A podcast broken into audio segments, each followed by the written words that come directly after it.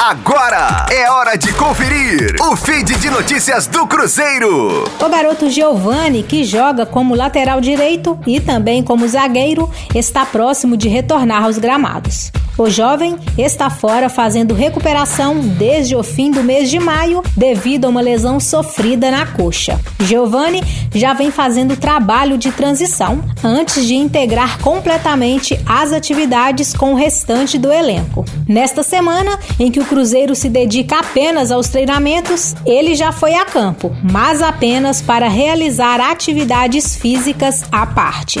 O jogador é do ano de 2001 e ainda pode atuar com a equipe sub-20 até o fim deste ano. Giovanni subiu ao time profissional da Raposa no início desta temporada. Na época, ele era o reserva imediato do paraguaio Cáceres. Com as informações do Cruzeiro, para a Rádio 5 Estrelas, Letícia Seabra.